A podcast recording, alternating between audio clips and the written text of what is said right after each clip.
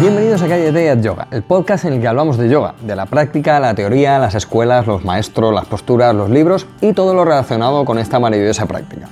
Hablamos de yoga de manera normal, con los pies en la tierra y con sentido del humor. Hablamos de yoga, en definitiva, como si lo hiciéramos de cualquier otro tema. Soy Jorge Caballero, un practicante de yoga que también imparte clases desde hace tiempo. Hoy seguimos con esta serie de 5 episodios en los que tratamos de cómo desarrollar una práctica personal desde el principio o cómo enseñar a practicar a nuestros alumnos para que avancen en el yoga de una manera efectiva y eficiente. Además, como ya hice en el primer episodio, os voy a dejar eh, en la web una plantilla para que llevéis un control de esa práctica. ¿eh? La plantilla pues, te permite tener en cuenta el tipo de serie que se va a hacer, el objetivo, las posturas preparativas, el bloque central, la vuelta a la normalidad y las repeticiones. Y también hay un cuadradito para dibujar la postura si no, te, si no te sabes el nombre. Como siempre, antes de nada quiero recordaros que visitéis la sala de práctica de calleteatyoga.com em, y que le peguéis un ojo a, sus seis secciones. Eh, bueno, a sus seis secciones, ya siete secciones porque em, esta serie de em, de episodios están abriendo la nueva sección de, aparte de las lecciones, las rutinas, yoga y salud, el laboratorio y todo, los monográficos, la teoría y filosofía, eso está abriendo la nueva sección que es eh, para profesores o está más enfocado para profesor o para el que quiere profundizar un poco más en la práctica. ¿eh? y esta serie está abriendo esa, nueva sección en la que bueno, pues vemos cómo, secuenciar, cómo practicar, cómo avanzar, cómo enseñar a, nuestros alumnos a, ese avance en el yoga. Ya sabéis, ¿eh? por 10 euros al mes podéis entrar en, mi plataforma de yoga, en callateayoga.com y ahí hay todo el contenido necesario em, para aprender y para avanzar en, nuestra práctica de yoga en casa y en nuestra enseñanza de yoga. Así que venga, vamos a empezar a practicar eh, con las premisas vistas en el primer volumen de esta serie. Tras ver toda la teoría que comentamos en la primera parte, em, para desarrollar una práctica personal de yoga en casa, em, hoy toca comenzar a practicar. Así que vamos a ver eh, cómo podemos secuenciar para no solo hacer una clase de yoga genial, sino aprender y avanzar en nuestro día a día o en nuestra semana a semana. Vamos a repasar un momento los conceptos con los que trabajamos en la, parte teórica, en el primer volumen.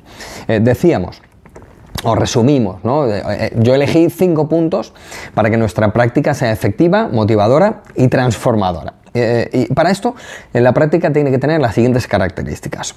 Uno, tener una idea clara de lo que vamos a hacer en la secuencia, en el día. Dos, pensar en los conceptos clave para avanzar en general. Tres, diseñar un objetivo a corto o medio plazo en nuestra práctica de yoga. Cuatro, potenciar lo que más nos cuesta, y estoy hablando ahora de, ese día a día. Y cinco, mm, ver y estudiar secuencias de mm, tanto nuestras como de otros profesores, eh, practicarlas y, ponerlas en marcha. Lo que quiero hoy es coger todos estos conceptos y desarrollarlos ya dentro de la ejecución y el diseño de nuestras secuencias de yoga. Así que vamos a ver cómo diseñar una secuencia de yoga. Lo primero que debemos pensar al comenzar nuestra práctica es qué hacer y cómo hacerlo. Ya dijimos que no podemos ponernos a practicar sin más, porque eso no va a ser ni transformador, ni nos va a hacer ni fuertes, ni sanos, ni va a alinear nuestra estructura. Así que una buena planificación nos llevará de la mano a ser unos grandes yogis y unas grandes yoguines. Y a partir de esta visión nos decíamos, ¿cómo puedo empezar? Bueno, ya sabéis que soy un enamorado del yoga para gente normal, eh, de ahí mi curso. Em, y, yo siempre quiero pulir detalles y saber cómo, podemos superarnos o cómo eh, hacer proseguir a nuestros alumnos. ¿eh? Así que voy a pensar en alguien que está empezando para, emprender esta aventura de, este, de este episodio de hoy. Si algo es importante para empezar en el yoga son las posturas de pie, las asanas de pie. Y este va a ser nuestro punto de inicio. Solo voy a poner unos cuantos ejemplos ¿eh? de por qué son importantes las piernas, no voy a tener en cuenta todas sus implicaciones mecánicas, porque se, podría escribir un libro solamente de, este concepto, así que vamos a ver unas cuantas cosillas, ¿de acuerdo? Una espalda sana necesita el soporte correcto de las piernas. Pero no solo eso, necesita de unas, puertas, de unas piernas fuertes y también flexibles para que no nos limiten los movimientos a nivel estructural o visceral. Con unas piernas débiles no podemos avanzar en nuestra práctica. ¿Te imaginas hacer una postura invertida sin entender cómo funcionan las posturas de las piernas en las posturas de pie, estando normal? Pues no es posible.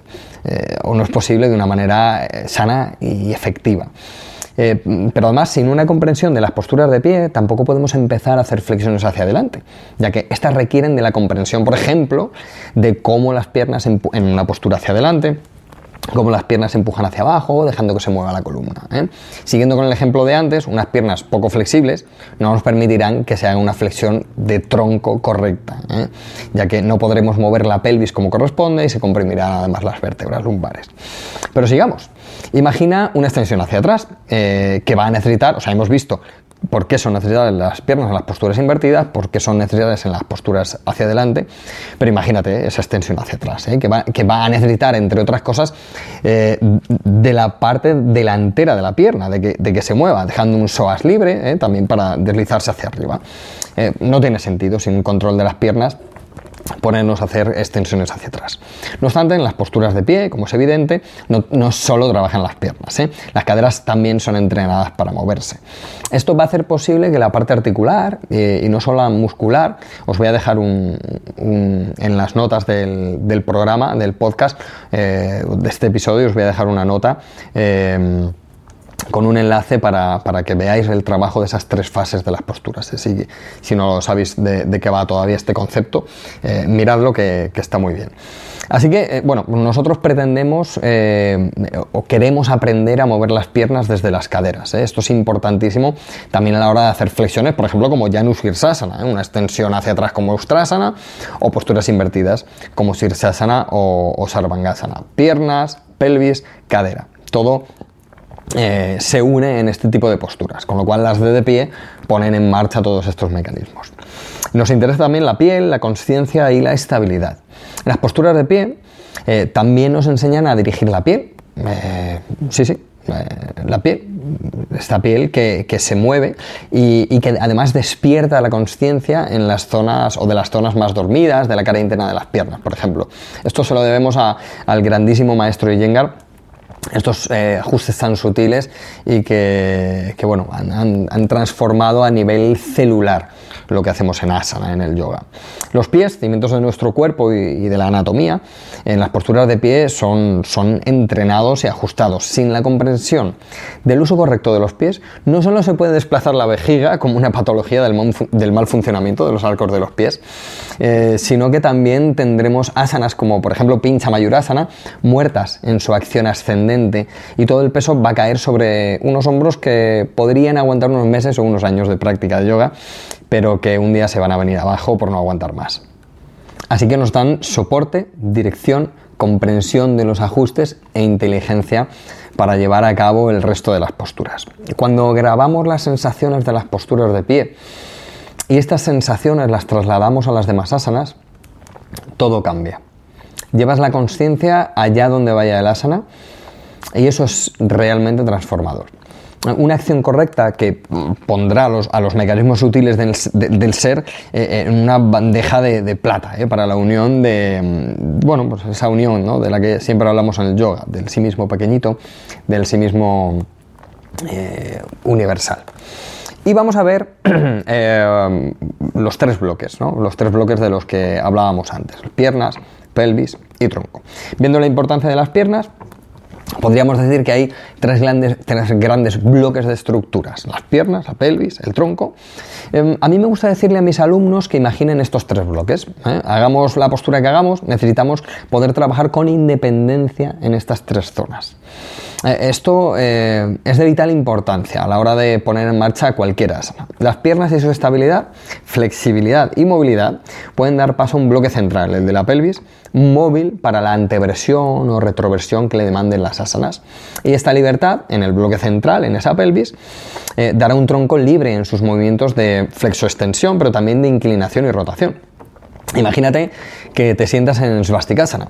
Los isquiotibiales y las caderas, sobre todo son las caderas, pero los isquiotibiales también eh, tienen parte de, trabajo en, en Svastikasana o Sukhasana, como la quieras llamar.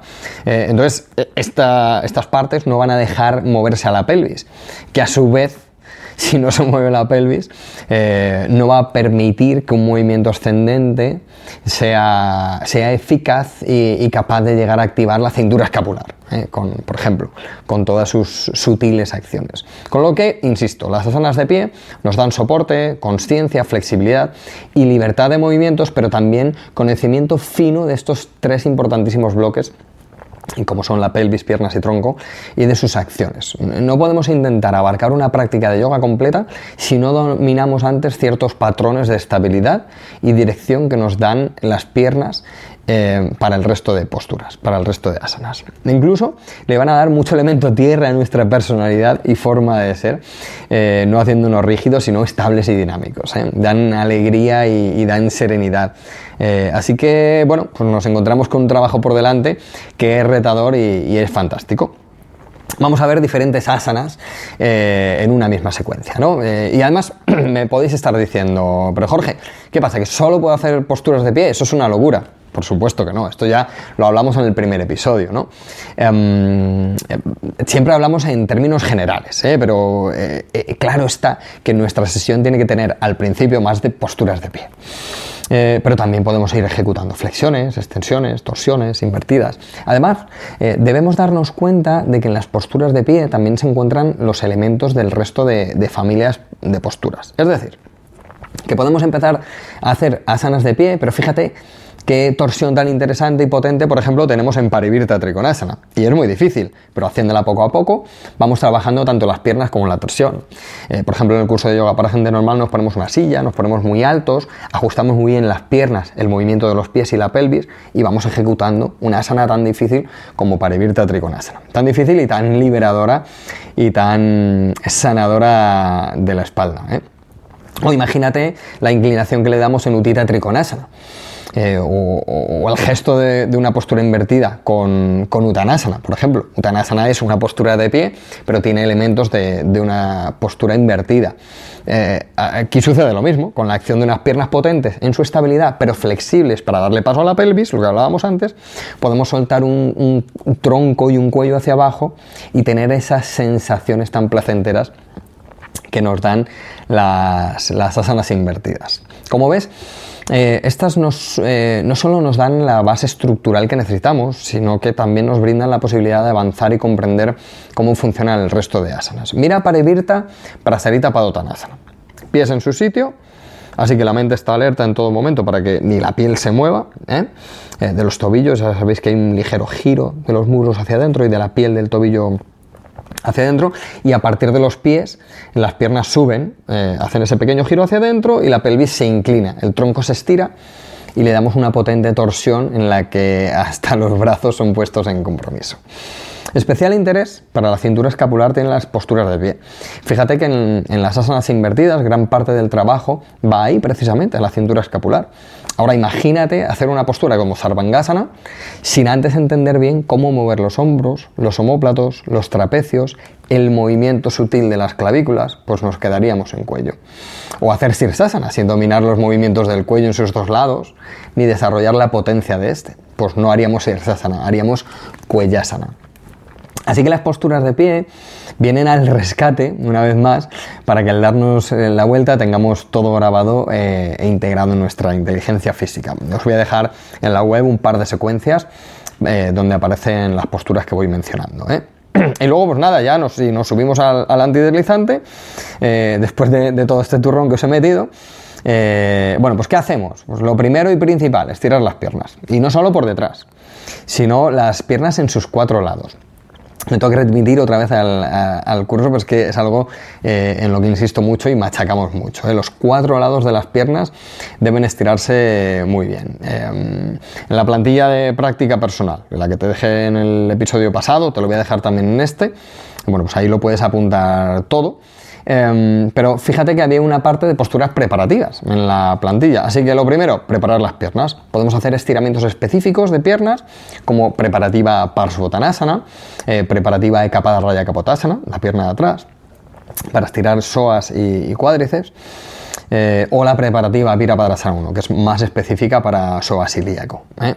Mm, con esto tenemos pues, cubierto una gran parte de la pierna e incluso llegaremos, como digo, hasta el psoas ilíaco. Nos faltaría la parte externa, la banda iliotibial, pero bueno, os voy a dejar un, enlace y algunas fotos donde, donde hay, este tipo de posturas también para estirar la cara externa de la pierna.